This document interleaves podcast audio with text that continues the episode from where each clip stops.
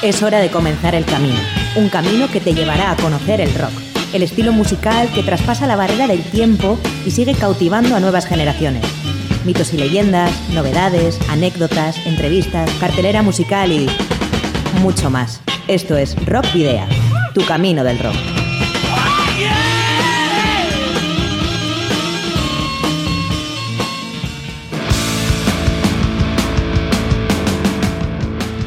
Saludos y rock and roll, bienvenidas y bienvenidos a disfrutar del rock y el metal una semana más en Rock Video. Bueno, superada ya la fase de aclimatación al cambio de horario, la astenia primaveral y el comienzo de la época de alergias típicas de esta estación, nos ponemos en marcha sin olvidar que estamos a las puertas de unas fechas que, devotos y fervientes creyentes aparte, son perfectas para descansar, viajar y, en última instancia, divertirse lejos de la rutina. Pero antes de ello te invito a disfrutar de una hora larga de radio, música e información de rock y metal vasco y latinoamericano con el episodio número 230 de Rock Video que como cada jueves puedes escuchar a través de www.candelaradio.fm. Hoy John Domínguez eh, nos vuelve a acompañar desde el control de sonido y Miguel Ángel Puentes hace posible la edición de todo lo que llega a tus oídos. Hoy es 30 de marzo de 2023, soy Sergio Martínez y comienza un nuevo camino del rock en Candela Radio Bilbao. Ya sabes que nos tienes eh, disponibles en la página web Radio, de Candela Radio Bilbao, donde Rockvidia tiene su propio espacio y donde puedes escuchar el programa de cada semana en directo, además de poder rescatar las 229 emisiones anteriores. También lo puedes hacer en las plataformas digitales eh, donde tenemos eh, nuestros propios canales como son iVoox, Spotify, Google Podcast y Apple Podcast. Y recuerda que también puedes seguir nuestra actividad a través de las redes sociales que ya conoces, la página de fans de Facebook, arroba rockvidia de Twitter, Instagram y Telegram. Y a través de todas ellas puedes enviarnos, enviarnos mensajes por privado si así lo consideras oportuno. También te puedes poner en contacto con nosotros a través del eh, correo electrónico rockvidia.gmail.com y no olvides que, si tienes una banda y ya disponéis de algún álbum publicado, nos lo podéis hacer llegar por correo postal o, haceros, eh, o acercaros a nuestros estudios para que podamos programar algún tema o concertar una entrevista. ¿Cuál es nuestra dirección?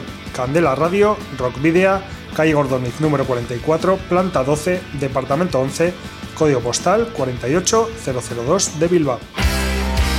Para la ruta de hoy, en Rock Video, hemos llenado las alforjas de contenidos que te desvelaremos en las próximas paradas. Os voy a titular. Vais a hacer ejercicio hasta reventar. Un, dos, tres, más.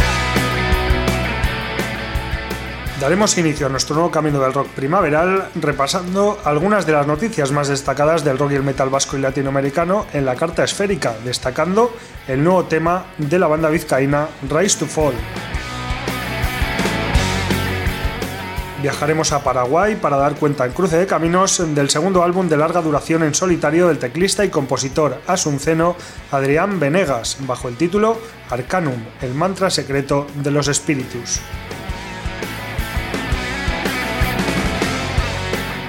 En la trastienda nos iremos hasta Boston, Massachusetts, Estados Unidos, para hablar vía telefónica con la santanderina Carmen Torres, que ha realizado un doctorado en estudios hispanos con la tesis Música y crisis en una isla en cambio, cultura punk en Cuba. Venezuela será nuestra siguiente parada, ya que en Entre dos Tierras hablaremos de una de las grandes bandas del metal de aquel país, que tras varios años de silencio está de vuelta con dos de sus miembros originales. Se trata de Resistencia. Cantidad y calidad entre las descargas de este fin de semana previo a la Semana Santa en la ciudad de la Furia, destacando el evento denominado Embriones Fest 3, que tendrá lugar en Amurrio y que contará, entre otros, con la banda laudiotarra Mundo Rata. Y nos iremos hasta la semana que viene con la veterana banda navarra Valerdi Valerdi, que da la bienvenida a la primavera de un modo peculiar y sui generis con su primer trabajo en seis años.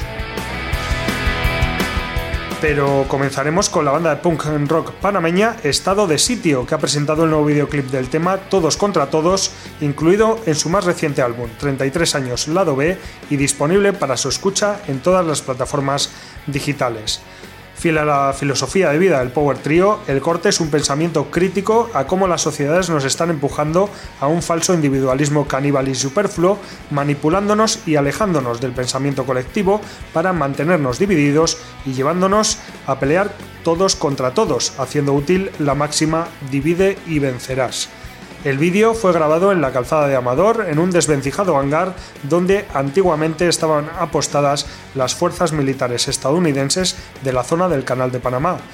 Estado de sitio, ya sabéis que es una banda de rock panameña con influencias punk, hardcore, ska, sonidos latinos y letras contestatarias que reflejan la situación del ciudadano de a pie y a quien ya tuviste la oportunidad de conocer en la edición número 186 de Rockvidia en la entrevista que pudimos eh, hacer con, con ellos.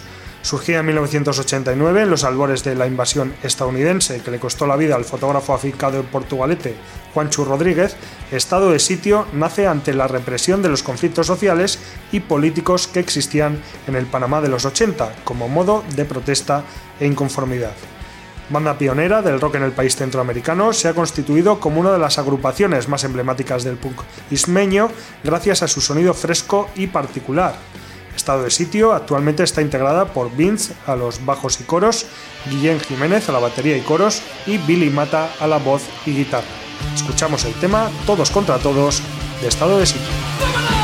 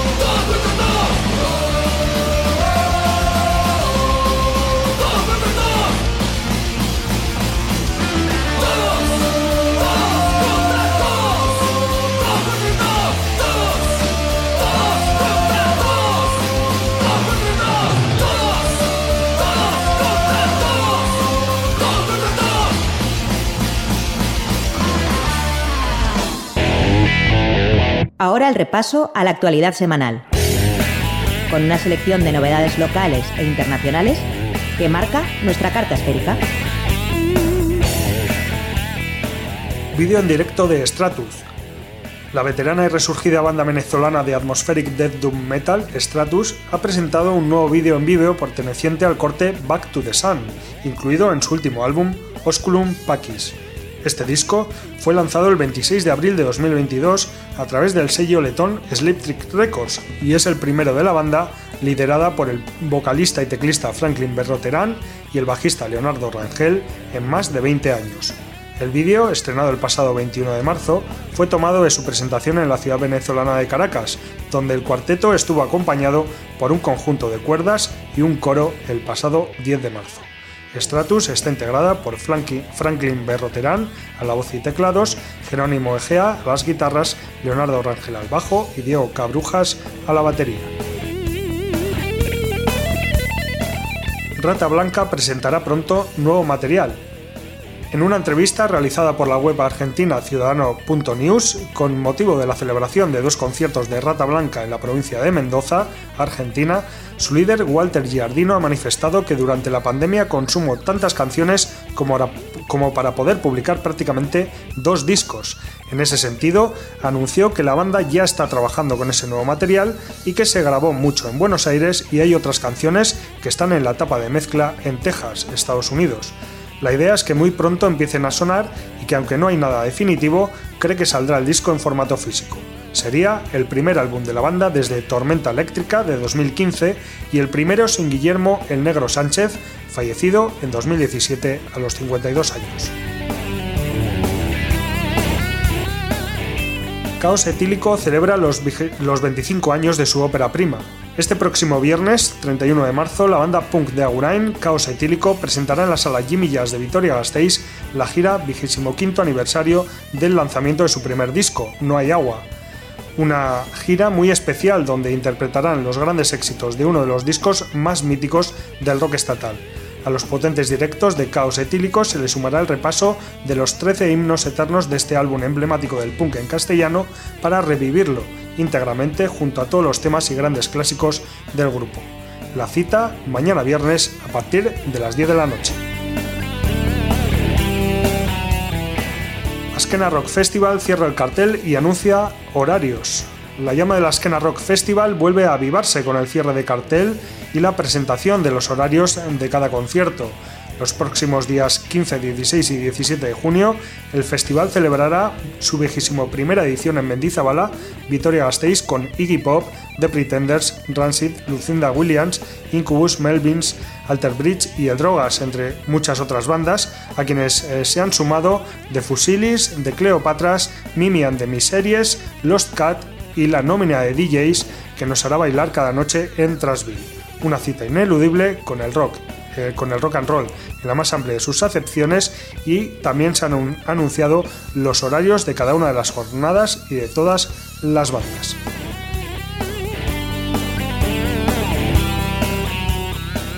Disponible el vinilo del Punky del Hacha.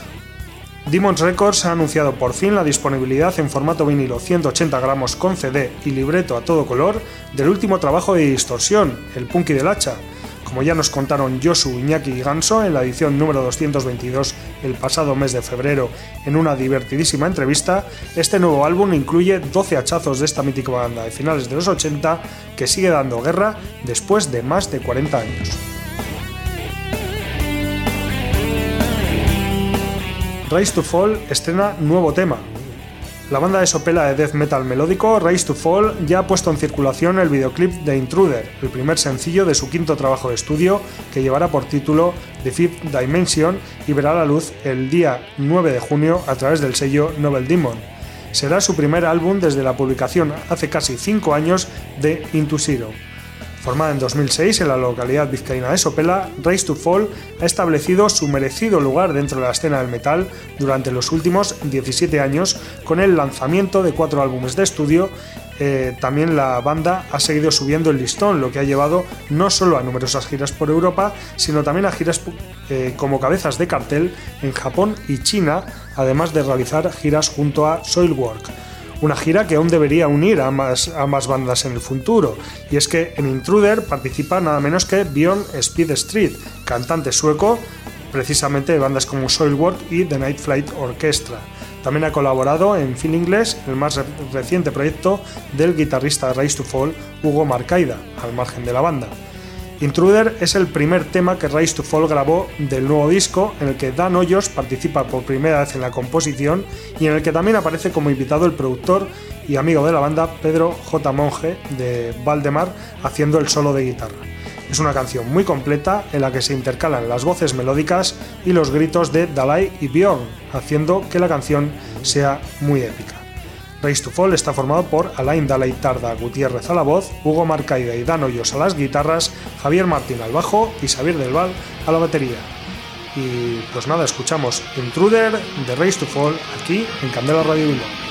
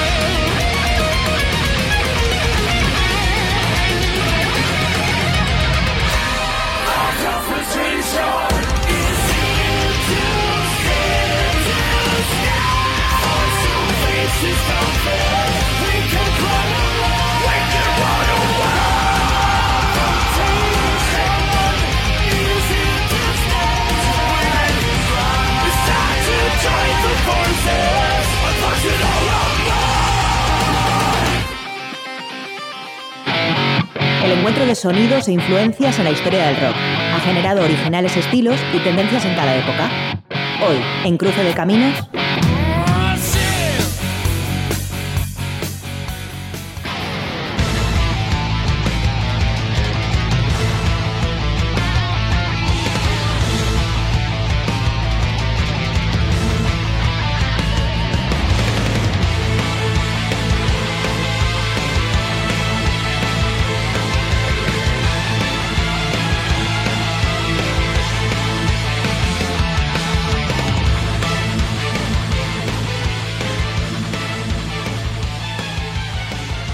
compositor y teclista paraguayo Adrián Venegas vuelve a la carga con su carrera en solitario, dejando de lado, aunque solo sea por el momento, otros proyectos como Tragul.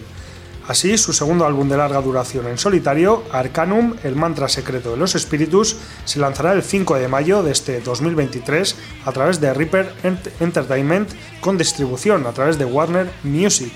Para este lanzamiento, Venegas se ha rodeado de un grupo de excepcionales músicos internacionales, como es habitual en él. Entre ellos se encuentran el cantante chileno Ronnie Romero, quien ha sido voz principal de bandas como Lords of Black en España o Richie Blackmore's Rainbow, Walter Giardino's Temple, Core Leoni, The Ferryman, Sandstone o Elegant Weapons, entre otros.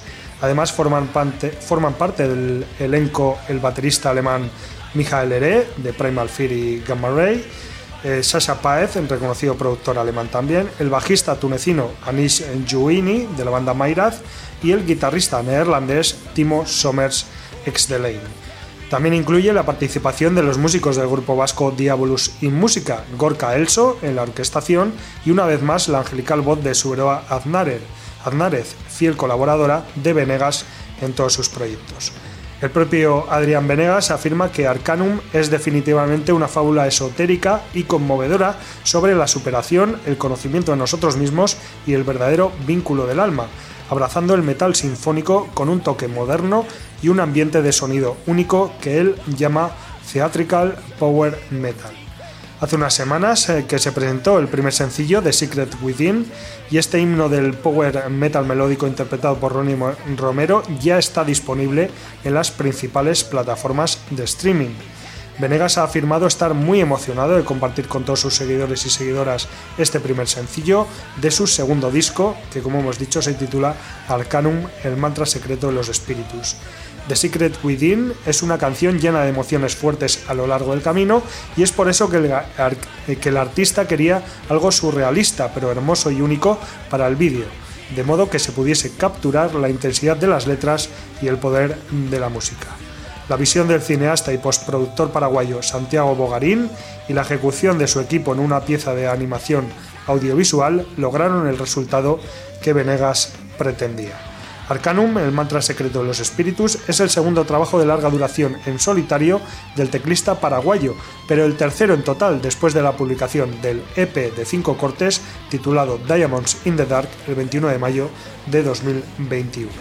Este fue a su vez el sucesor de The Revenant, el álbum debut publicado en noviembre de 2019, que contó con la participación de voces como Ralph Shepherds de Primal Fear, Herbie Langhans de Avantasia, Henning Base de Firewind, la propia Subero Aznárez de Diabolus y Música y Tragul y músicos de Paraguay como Sebastián Ramírez y Diego Bogarín. No obstante, la carrera musical de este joven músico asunceno de tan solo 34 años recién cumplidos, los hizo el pasado 1 de marzo, es mucho más vasta al haber participado en proyectos como Pergana desde 2008 o Abracadabra desde 2015 junto a su hermano Aldo y también Tragul aunque todos ellos están aún en activo. Sin ir eh, más allá, vamos a escuchar el tema The Secret Within del eh, compositor y teclista paraguayo Adrián Venegas.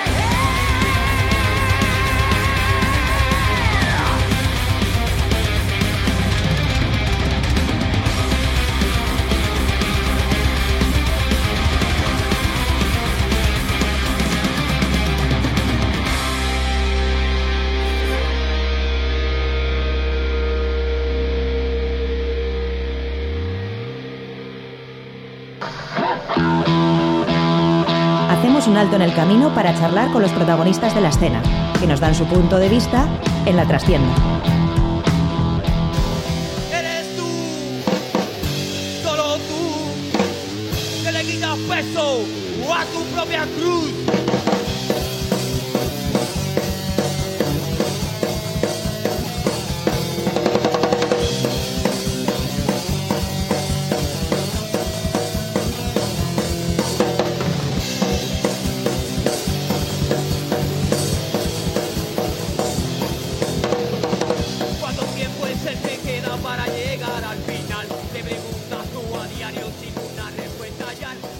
Bueno, ya sabéis que en la trastienda generalmente entrevistamos a, grupos, a bandas que van a, publicar a- algún disco o que han publicado algún disco. En otras ocasiones también, eh, pues bueno, entrevistamos a, promotores de, festivales. También hemos hecho alguna vez con fotógrafos, con periodistas.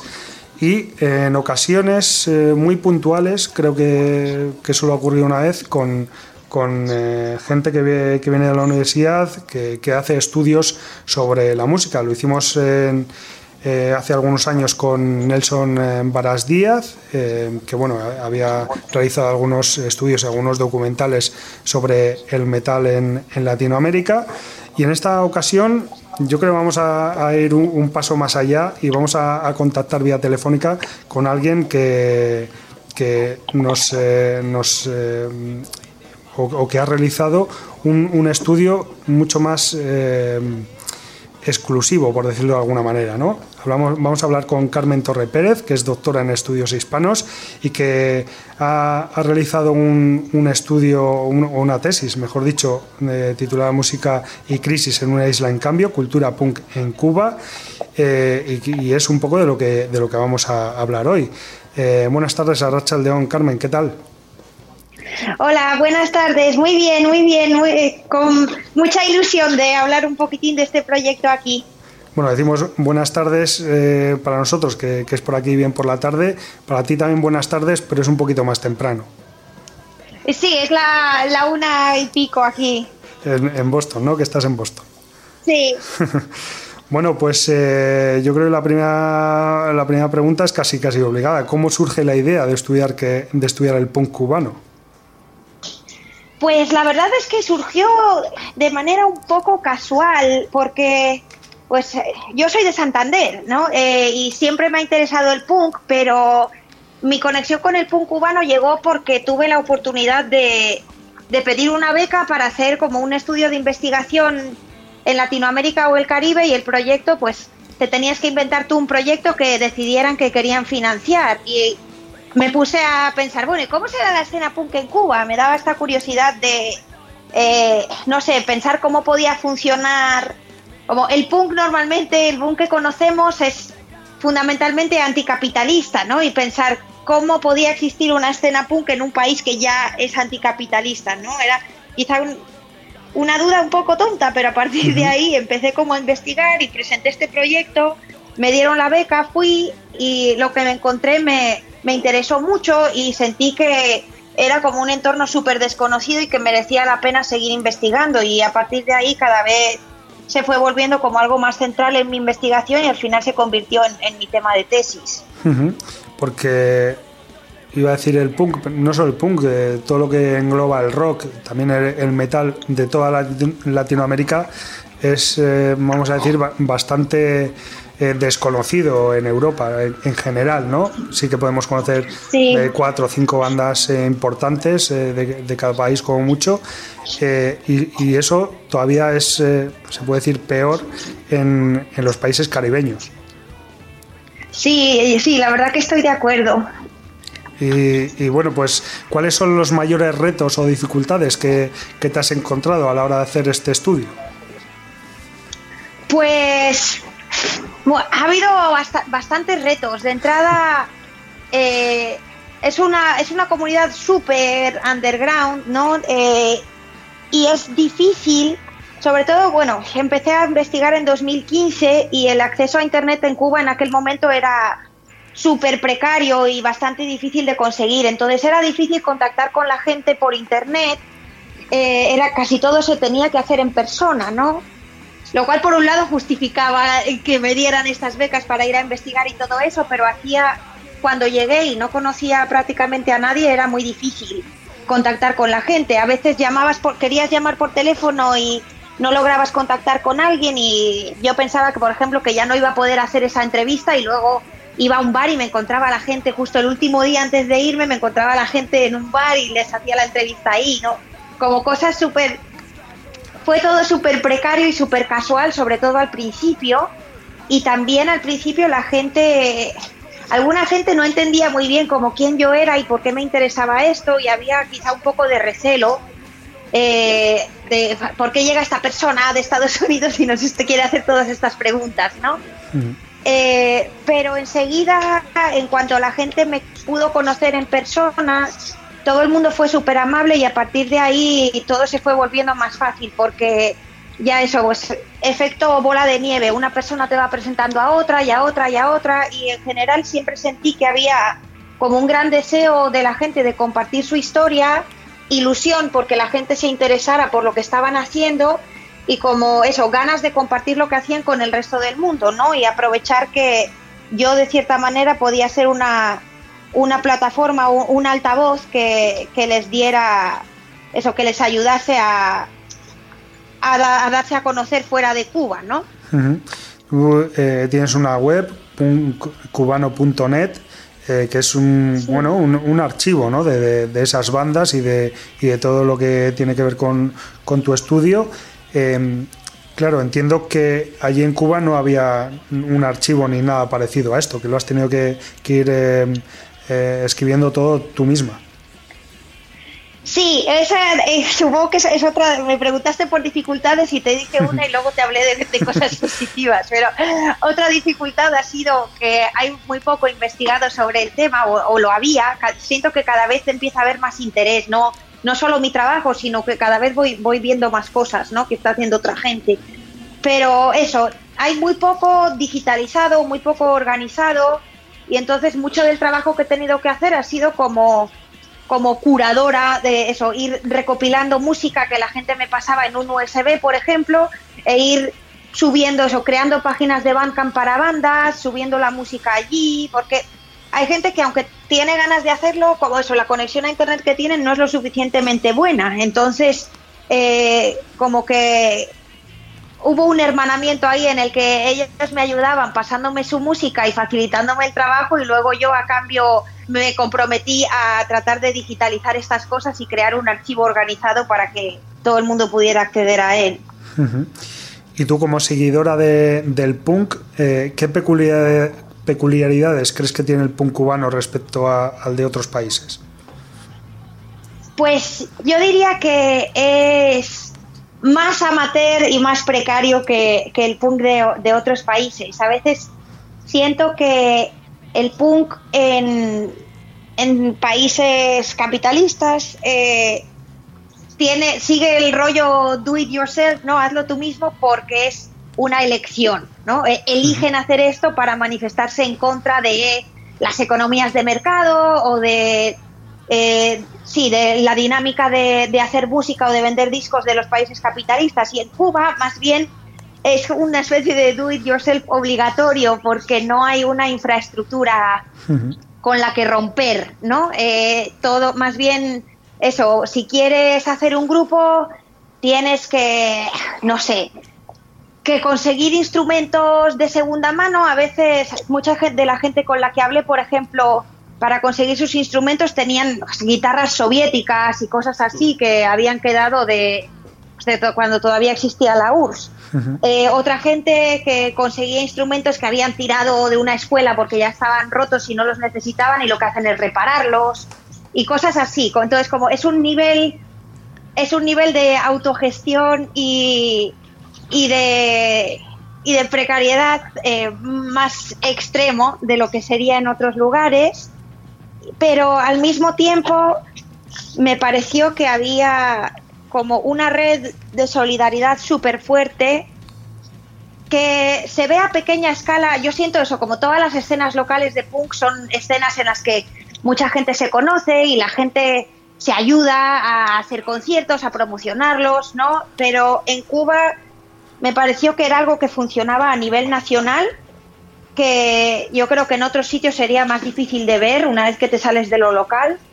Y eso, como todo el mundo se conocía, todo el mundo intentaba hacerse favores, se prestaban los instrumentos, ¿no? Eh, se ayudan a grabar y a promocionar la música. En realidad no, supongo que estas prácticas no es que sean realmente diferentes de cómo es el punk en otros sitios, pero me pareció que funcionaba eso como de una manera más intensa. Quizás también, perdona, quizás también tenga que fortalecer esa solidaridad debido a, precisamente eso, ¿no? Que, es una isla que no, no tienen tanta facilidad, ¿no? Para Sí, total, que o sea que es una isla que eh, bueno que hay o sea hay problemas de escasez de materiales, el, el bloqueo no ayuda, ¿no? Si directamente eso, con, no puedes ir a una tienda y comprarte una guitarra. No, no es solo porque no tengas el dinero para comprártela, sino porque no existe esa infraestructura y no, no hay un lugar en el que vendan cosas así, ¿no?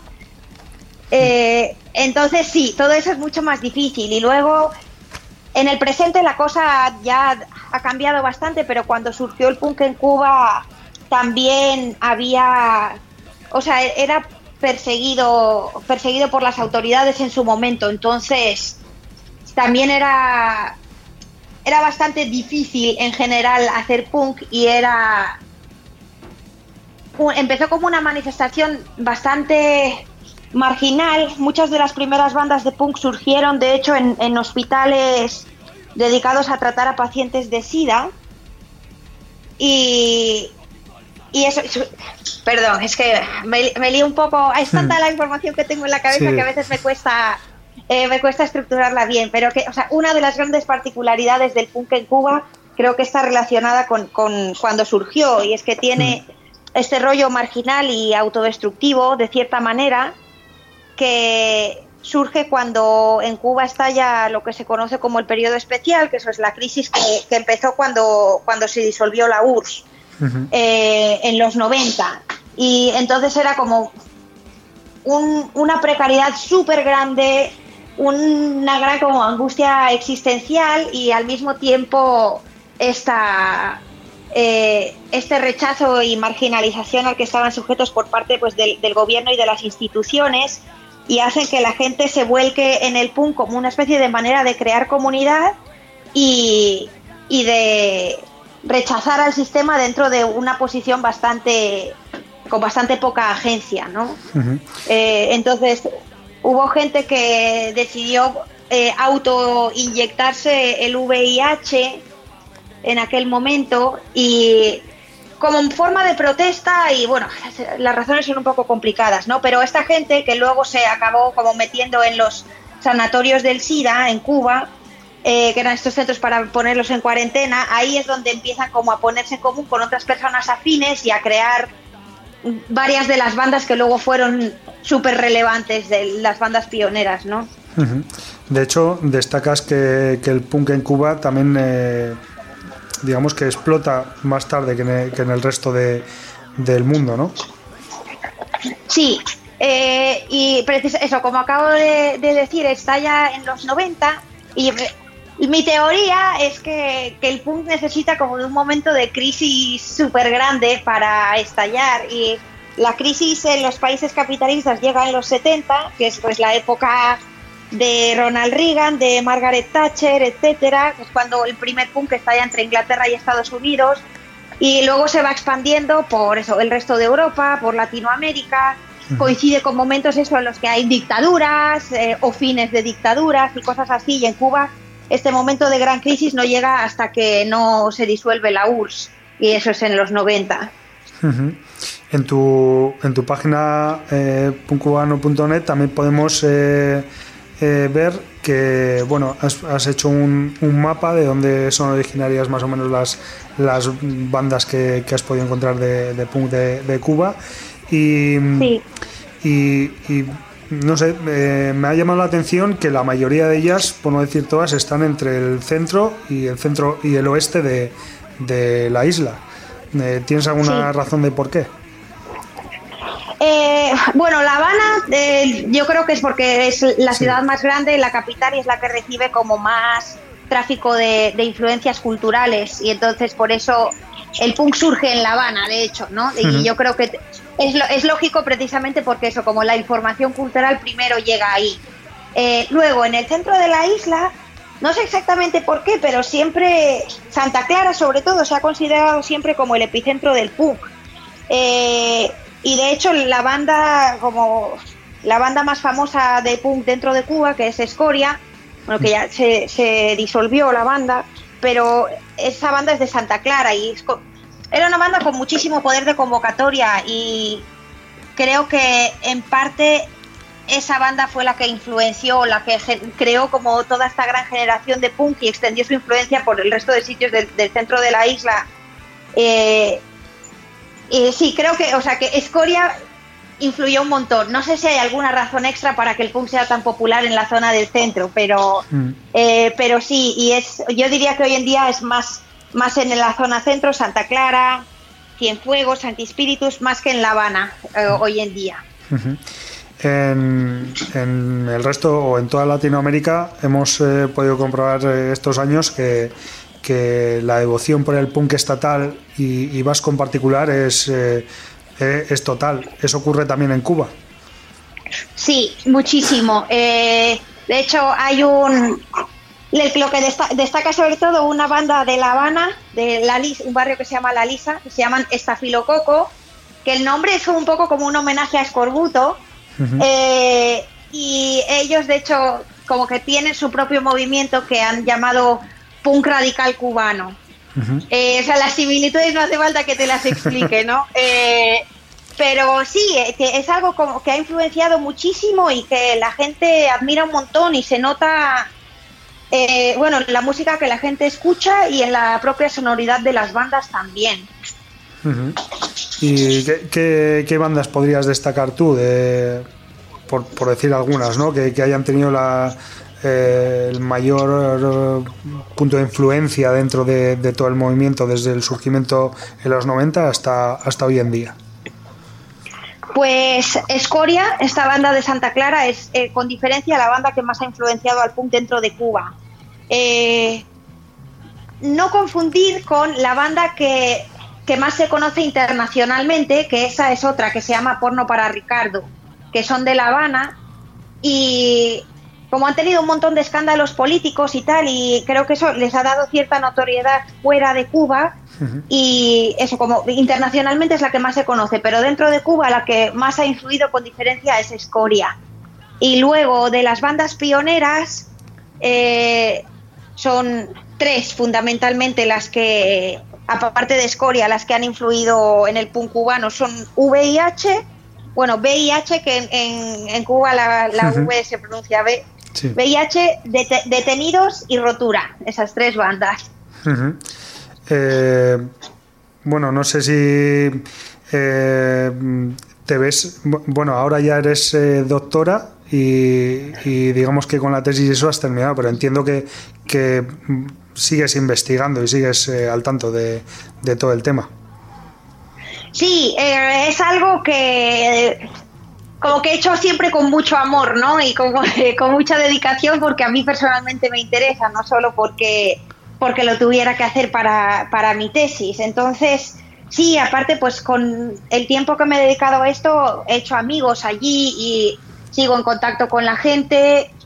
Eh, las personas, pues cuando graban un disco nuevo, me suelen pasar a veces las pistas por WhatsApp y entonces yo actualizo su página de Bandcamp y lo, lo, vuelvo a subir, o sea, lo subo a internet y cosas así, lo que desde que empezó la pandemia en 2020, entre la pandemia y luego cambios vitales, he estado un poco más desconectada, pero espero poder volver de visita pronto y siempre que voy me mantengo al día, cojo música nueva, voy a algún concierto, o sea que esto, mi idea es seguir esto como con un, actualizar la web y todo eso es como proyecto de vida, ¿no? Pues, aunque ya no, esté estudiando. ¿Y te ves haciendo lo mismo con otros países latinoamericanos o con Cuba ya tienes suficiente? Me interesa, me interesa el punk en otros países latinoamericanos, me interesa mucho el punk peruano, por ejemplo. Eh, pero Eh, ahora mismo creo que no sabría por dónde empezar. Eh, me parece un poco abrumador pensar en empezar con otro país. Y también que el punk en otros países latinoamericanos ha sido más investigado a, nivel académico. Entonces, eh, he leído cosas que ha hecho otra gente, o novelas, o, textos académicos, pero no he hecho gran investigación yo misma, ¿no? Quizá en el futuro, o alguna colaboración con, con otro académico que trabaje con el punk de otras áreas, por ejemplo. Eh, bueno, hablabas de, de, Perú y yo creo que ahí, eh, para empezar, los saicos, ¿no? sí, exacto.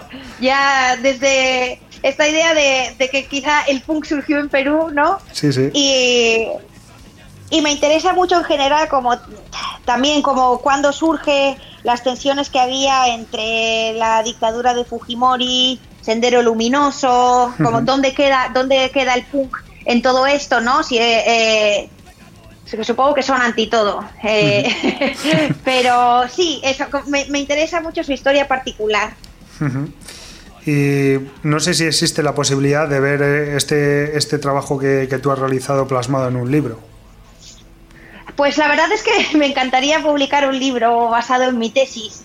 Por ahora, la verdad que desde que entregué la tesis no, no he tocado, no he vuelto a tocar este texto. He publicado un par de artículos sobre el tema y me gustaría publicar un libro en el futuro, pero eso seguramente sea como mínimo un proyecto de aquí a cinco años. Hay que tomarse un tiempo, ¿no? De, Después de, tanto tiempo trabajando con esto, bueno, dejarlo. Sí, hay que alejarse, eh. ajá, hay que alejarse del texto. Además que son formatos de texto muy diferentes, ¿no? No es lo mismo una tesis que un libro que quieres que la gente se lea. Eh, hay como que, pensarlo de otra manera y... Que no sea tan académico. no es solo editar el texto que ya tienes, sino como coger toda esa información y hacer algo nuevo, ¿no? Muy bien, pues... Eh, no sé si, si, ha quedado algo en el tintero que quieras añadir, algo que, quieras comentar de lo que no hayamos hablado.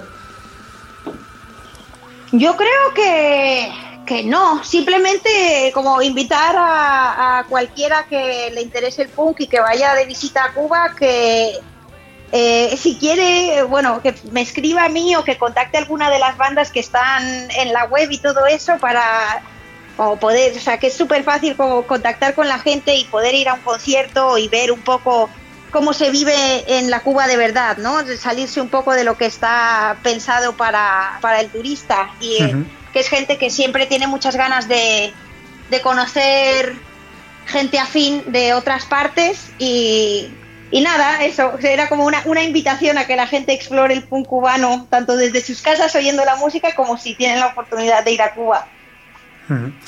Pues eh, muchas gracias Carmen por, habernos dado toda esta información, por haber hecho este estudio tan, tan interesante y tan, bueno, increíble, ¿no? Porque uno cuando de repente se encuentra, yo, tengo que decir que, que, leí hace unos meses la entrevista que te hicieron en Utercine y que la tenía ahí guardada, digo, porque con Carmen tenemos que hablar un día para, que nos cuente todo esto, de dónde viene eh, pues bueno, el, estudio y, cómo surge. Y, bueno, es una cosa muy interesante, muy diferente a lo que, a lo que normalmente podemos entender como un estudio universitario, ¿no? Sí, sí, ha sido, ha sido bastante distinto, muy original. He tenido, creo que he tenido más éxito a nivel popular, eso, es gente que le interesa y me hacen entrevistas, lo cual a mí me encanta, que éxito académico, ¿no? A la hora de encontrar un trabajo de profesora o algo así. Eh, pero estoy muy feliz con lo que he hecho y me alegra que, a la gente le esté interesando. Así que muchísimas gracias por entrevistarme y darme la oportunidad de, hablar un poco aquí.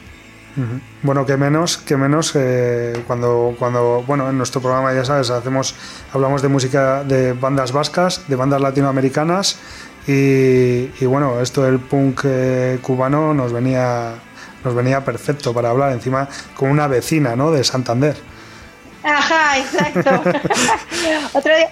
Tengo, tengo que investigar más sobre metal cubano en general, ¿no? Metal contemporáneo, porque por ejemplo el punk en Cuba, eso es otra, una cosa que quise decir antes y se me olvidó, ya, y ya termino, que me enrollo mucho. hay punk en La Habana y en el centro de la isla y no hay nada en la zona pues de Santiago de Cuba o de Holguín, más hacia hacia el este, porque allí sobre todo lo que hay es metal, no, pero no se ha cultivado tanto el punk, o por lo menos ninguna banda de la que yo haya tenido noticia. Pero eso, hay, hay bastante más metal que punk en Cuba y también es, es una escena interesante. Bueno, pues para, para investigar sobre metal ya te podemos dar un par de, de, personas, de, contactos que, te van a, te van a poder eh, bueno, mostrar mucho mejor que, nosotros eh, y además, eh, bueno, que son de allí, pues que te, que, te, comenten todo lo que tiene el, metal de, de Cuba. Total, sí, ellos sabrán mucho mejor que nadie. Pues nada, Carmen, eh, lo dicho, muchas gracias por, por, habernos atendido, por habernos contado todo lo que lo relativo a, tu tesis. Y bueno, lo que sí nos tenemos que despedir ahora con, con alguna, con, una, con alguna banda, con algún tema que, nos sugieras tú. Eh, sí, mira, la canción que quiero poner para despedirme es una de una banda que me gusta mucho que se llama Pólvora Social y el tema se llama Ruido en el Sistema. Muy bien, pues eh, lo he dicho. Muchas gracias, Carmen. Eh, esperamos que, ese libro llegue, bueno, dentro de cinco años, pero, pero que, podamos tener la oportunidad de, leerlo. Y lo dicho, nos vamos con Ruido en el Sistema de Pólvora Social. Es que recasco. Muchísimas gracias, chao. Ruido en el sistema sangre, hierve mis venas, no. No somos de la vieja escuela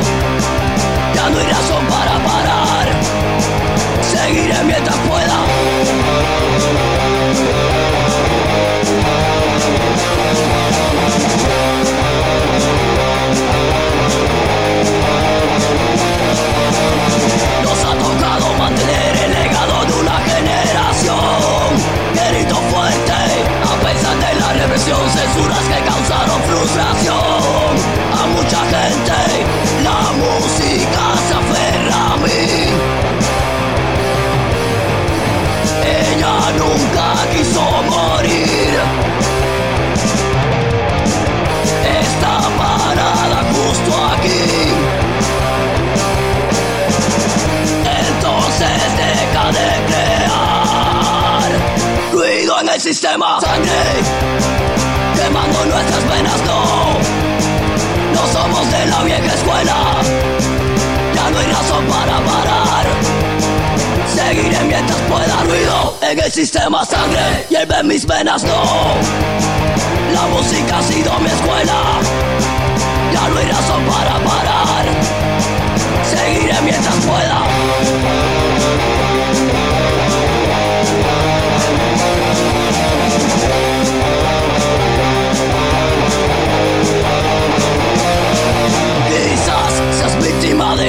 Pero eso no es excusa para cambiar. Lo que un día fuiste no lo puedes borrar. Por mucho que te escondas te encontrará Hoy luchan con nosotros Los mismos de siempre, los de aquella ocasión. Mi causa está en la reflexión música se aferra. No hará perros que la muerdan pero aún no dejo de escuchar. Ruido en el sistema, sangre quemando nuestras venas, no, no somos de la vieja escuela, ya no hay razón para parar. Seguiré mientras pueda ruido en el sistema sangre en mis venas no. La música ha sido mi escuela No razón para parar. Seguiré mientras pueda ruido En el sistema ruido En el sistema ruido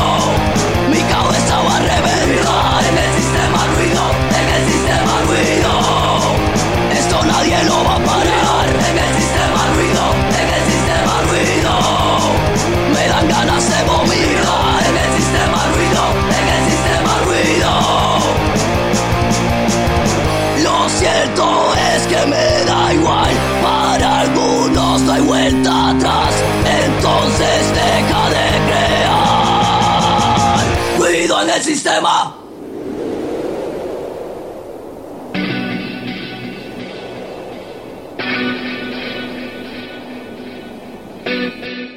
Viajamos por la ruta que nos sumirá en diferentes propuestas musicales del rock, creadas en distintas partes del mundo, ahondando en aquellas en las que confluye lo musical y lo social.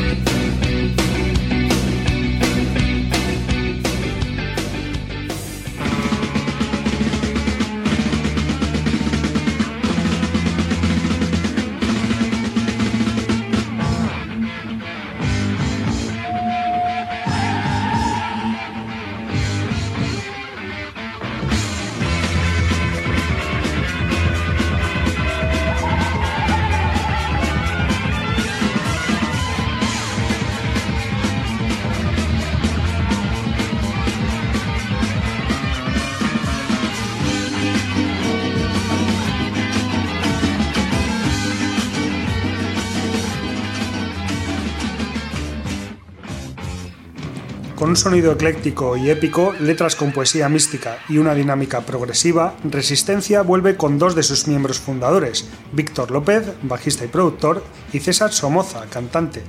Desde la década de los 80, Resistencia es una banda de rock icónica que escribió parte de la historia del rock de Venezuela con producciones como Hecho en Venezuela y Estrategia contra el Movimiento. Hoy, con unas producciones refrescadas, le traen a su público de nuevo el latido que nunca se apagó. Resistencia es un grito de trascendencia para vencer la realidad en compañía de los que resisten. La banda oriunda de Caracas surgió por cinco jóvenes universitarios que querían formar una agrupación de heavy metal en una escena que carecía de dicho estilo en su ciudad, creando un paralelismo con los inicios de Power Age, posteriormente renombrado Arcángel en la ciudad de Valencia, también en Venezuela. Resistencia, como digo, fue un grupo de rock venezolano fundado en 1977 por los estudiantes de la Universidad Metropolitana Ricardo Escobar y César Somoza. La banda audicionó, a distintos músicos hasta finalmente completar su alineación con Mladen Horvat a la guitarra, Víctor López al bajo y Jaime Hernández también a la guitarra. El logotipo de la banda fue creado por Escobar después de que el grupo eligiera el nombre en reacción a lo que consideraban negativo en la influencia de bandas foráneas en la producción musical del país. Horvat y Hernández salieron en 1980 y fueron sustituidos por Rodrigo Yoma Aparicio a la guitarra y Marco Tulio Ciergo también a la guitarra. Con esta alineación, Resistencia grabó Hecho en Venezuela, un álbum de 1982 para eh, la discográfica Color, que bueno, es el acrónimo de Corporación Los Ruices. La banda se presentó en todo el país y casi inmediatamente se convirtió en sinónimo del rock hecho en el, propio país, en Venezuela. López abandonó la banda en 1982 y fue sustituido por Luis Panero al bajo, con quien graban est Estrategia contra el Movimiento en 1983 y Da Capo en 1984. Yoma también salió del grupo poco después por conflictos con la banda y se unió a Gilman para la grabación del disco El Guerrero en 1985. 1987 es el año en el que la banda reclutó al teclista Fernando Aponte para la grabación de un mítico cuarto disco de estudio que permanece inédito a día de hoy. El estilo era una fusión de música étnica, jazz, hard rock y pop con arreglos complejos que incluyeron eh, un violinista, un coro de 20 niños, un piano de cola, saxo, congas y coros femeninos. Según Ciargo, la grabación se encuentra desaparecida y solo existe una copia mezclada con voces y sin algunos arreglos. En ese mismo 1987 la banda se desintegra, pero eh, durante los siguientes años hace apariciones esporádicas. El 21 de mayo de 2005, Resistencia se presentó en la primera edición del Gilman Fest en Valencia junto a Grant Byte, Arcángel, Gilman y Paul Diano, el ex vocalista de Iron Maiden. En 2008 eh, volvió la banda al cartel de este festival. Rodrigo Yoma falleció en 2007 y Ricardo Escobar lo hizo en 2010. Sin ningún miembro original en la banda, esta continuó presentándose como Resistencia el Tributo y en 2015 llegó Epílogo, el último disco de Resistencia que fue editado tras su separación el 12 de junio de 2014. El disco fue grabado junto a Capocci antes de la muerte de Escobar. Un elemento que separó a Resistencia del resto de las bandas de metal venezolano es el hecho de que ellos tenían una capacidad de combinar el clásico sonido del género en los 80 con, un, con una mayor experimentación, convirtiéndolos en, un, en su segundo álbum, Estrategia contra el Movimiento, en una suerte de banda de proto-metal progresivo. Ahora por primera vez en 40 años se unieron los miembros originales, César Somoza y el bajista Víctor López Inaudi, para dar vida nuevamente a Resistencia, esta vez acompañados del baterista Franco Melchiorri y el guitarrista Rubén Gutiérrez, tras la negativa de Marco Tulio Ciargo a participar.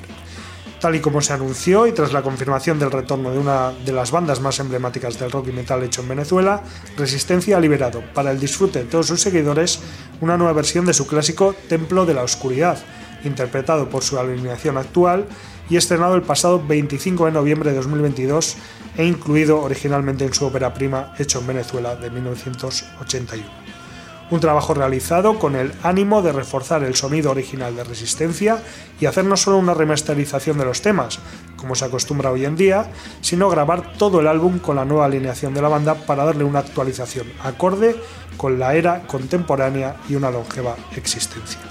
El arduo trabajo comenzó y aquí tenemos, después de casi tres años de labor y de avatares, el dulce fruto de este reencuentro de esta reunión el álbum que honra el himno, la obra y la actitud de la banda. Debes resistir. Así que escuchamos sin más dilación Templo de la Oscuridad del legendario grupo venezolano de metal Resistencia.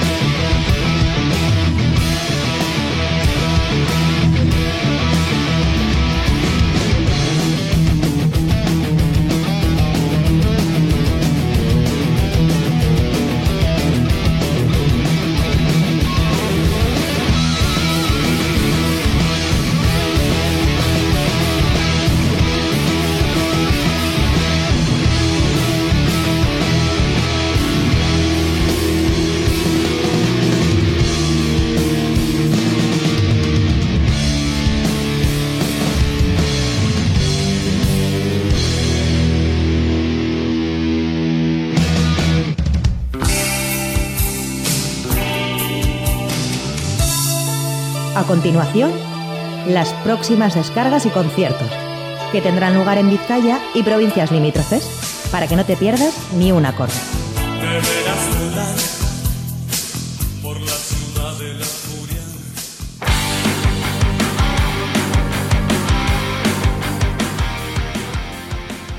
Bueno, pues allá vamos con las descargas de este fin de semana o de, de los próximos días por lo menos. Y mañana viernes eh, comenzamos eh, el repaso a, a, bueno, las descargas que vamos a destacar en eh, el Oral de Aretoa de Munguía a partir de las 8 de la tarde, donde actuará la banda guipuzcoana Spalak. En la sala Santana 27, a partir de las 8 y media, habrá una gran cita con la banda asturiana Avalanche y Seria. En la sala Group de Portugalete, a partir de las 9 de mañana viernes estará de Noventones, una cita en la que, por cierto se va a grabar tanto el audio como el vídeo. En la sala Askena de Bilbao a partir de las 9 y media actuará Mad Martin Trio y en la sala Jimmy Jazz de Vitoria Gasteiz, como anunciábamos en la carta esférica, Caos Etílico celebrará el 25 aniversario del álbum No hay agua a partir de las 10 de la noche.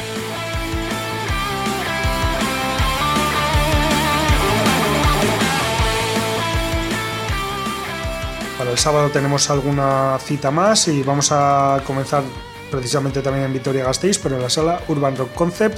A partir de las 8 de la tarde tendrá lugar el eh, festival, la décima edición del festival Siempre Estás Allí, con las bandas Mad Max, Witch Tower y Adarel, también otra de las grandes citas del fin de semana. En la sala Shake de Bilbao, a partir de las 8 de la tarde, actuarán Empire of Disease y Sound of Silence. La sala Stage Live, también de Bilbao, a partir de las 8 y media, Martín Sánchez y La Resistencia. Nos iremos eh, después a uno de los barrios eh, limítrofes, ¿no? de, que están digamos, alejados de, del centro de Bilbao, como es Zorroza, y en su Gasteche, a partir de las 8 y media, actuarán Porretas. En la sala Group de Portugalete, a partir de las 9 del sábado, Joe.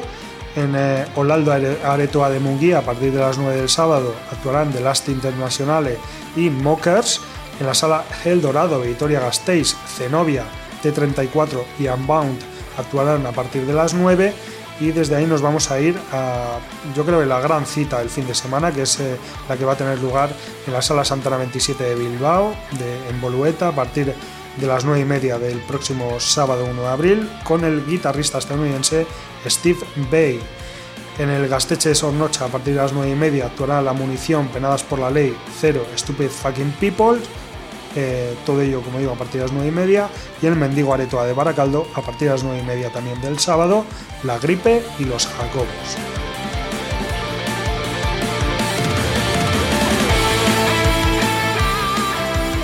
Y ya el resto de, de jornada, de, sí, de, de, días, tenemos el miércoles 5 de abril en el Café Anchoqui a partir de las eh, 10 de la noche el Basque Fest Rock City 2023 o una de las citas del Basque Fest Rock City 2023 que como sabéis eh, pues bueno se celebra cada Semana Santa.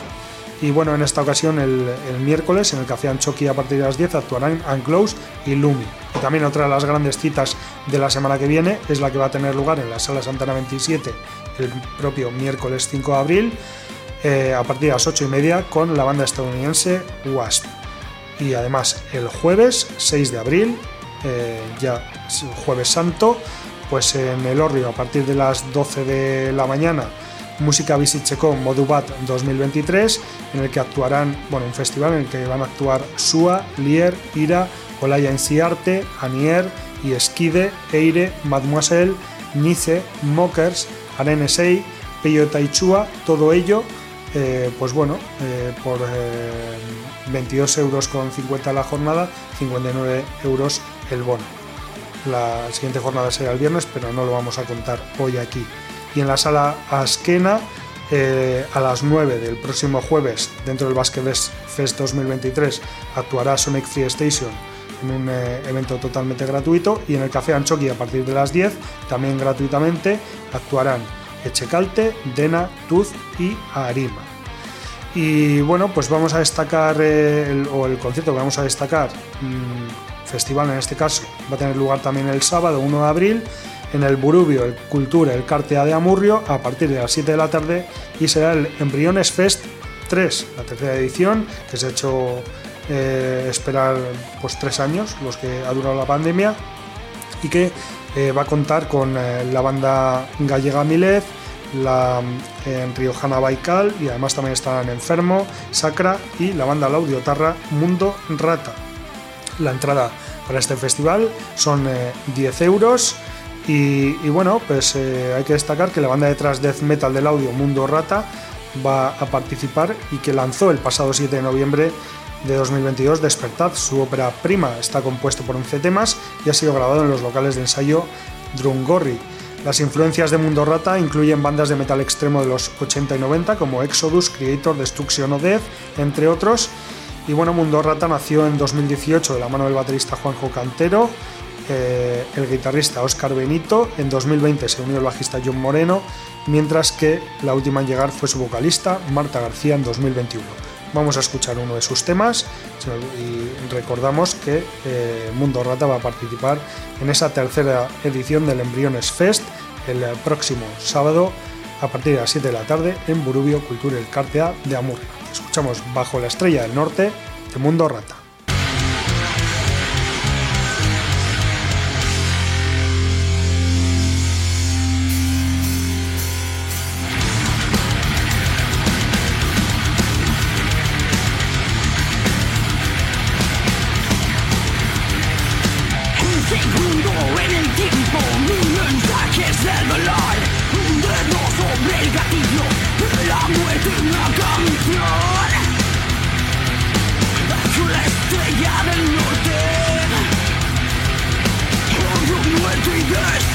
Un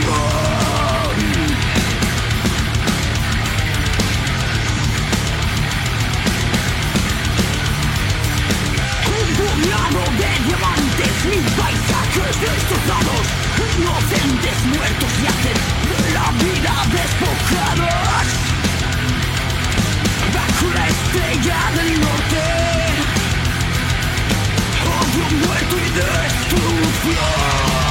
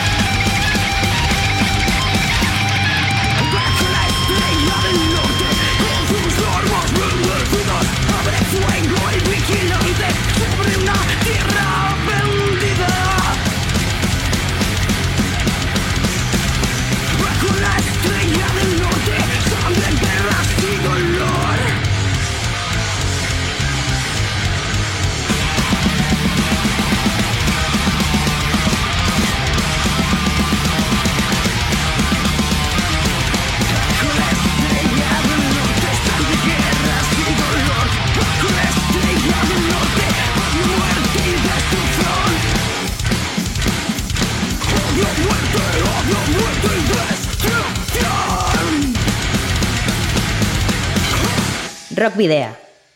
En Candela Radio.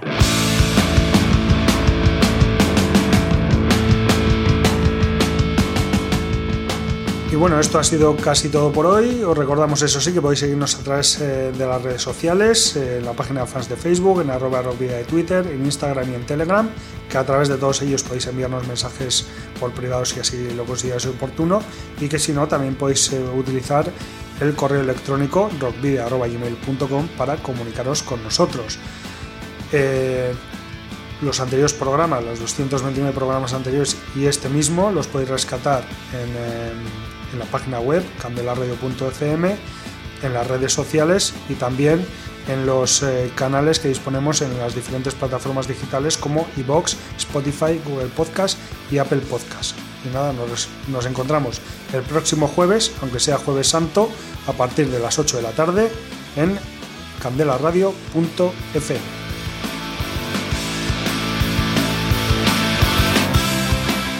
También os recordamos que podéis enviarnos los discos de vuestras bandas en formato físico para que podamos programar algún tema concertar a una entrevista y que debéis dirigirlos a Candela Radio, Rock Video, calle Gordonis número 44, planta 12, departamento 11, código postal 48002 de Bilbao. Y ahora sí nos vamos a ir con Valerdi Valerdi, grupo de pop rock que fue creado en 1990 por músicos que habían eh, sido parte de varios grupos de Iruña, Pamplona, en concreto Toño Muro, voz y guitarra, y Marino Goñi al bajo, a quienes se unieron Sergio Ibarrola Zara a la batería y Blanca Izcue a los teclados, y los cuatro formaron el primer, eh, o la primera formación de Valerdi Valerdi. Más tarde se les unió Pachi Goñi a la guitarra, hermano de Marino. Toño Muro era el compositor del grupo, tanto de la música como de la mayoría de las letras. La influencia de los sonidos New Wave y mod llegados del Reino Unido, como de bandas como The Jam, The Kings o Elvis Costello, así como de grupos y cantantes de folk y rock de Estados Unidos del estilo de Neil Young, Rem o Graham Parker, eh, combinó en palabras irónicas y elaboradas canciones redondas, guitarreras y pegadizas. Valerdi Valerdi publicó su primer trabajo homónimo en 1991 con la discográfica Gore, recién creada precisamente por los hermanos Goñi, así como también los siguientes álbumes: Esgaragaldú, no nos hemos perdido, de 1994, y Ove Gorri, SMS Betty Ori, de 1997. En este, el grupo endureció el sonido con la influencia del nuevo guitarrista Pachi Goñi y el escritor Pello Lizarralde tuvo más peso en las letras. Aunque el grupo nunca se ha disuelto, ha tenido dos etapas, entre 1991 y 1997, donde publicó los discos referidos, y una segunda era Em, que se abrió en, el año 2012 y en el que ha publicado otros dos álbumes, Egoko Lautadaren Ertzetik en 2012 y Galchen Ikasteko Metodo A de 2017. Ahora el cuarteto formado por Toño, Zara, Ángel Iraola al bajo y Petty a la guitarra y voz presenta Udaberri Alúa, algo así como Estúpida Primavera o Maldita Primavera, un EP de cuatro temas en el que el rock se manifiesta de diferentes maneras.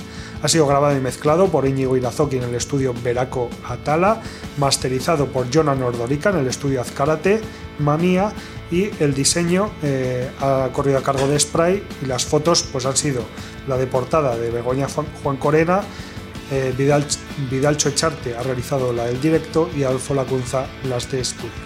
Así que escuchamos Udaberri Alúa de la banda navarra de rock Valerdi Valerdi para dar la bienvenida a la primavera y nos despedimos. Hasta la semana que viene, queridos y queridas rockero oyentes, al habitual doble grito de saludos y rock and roll.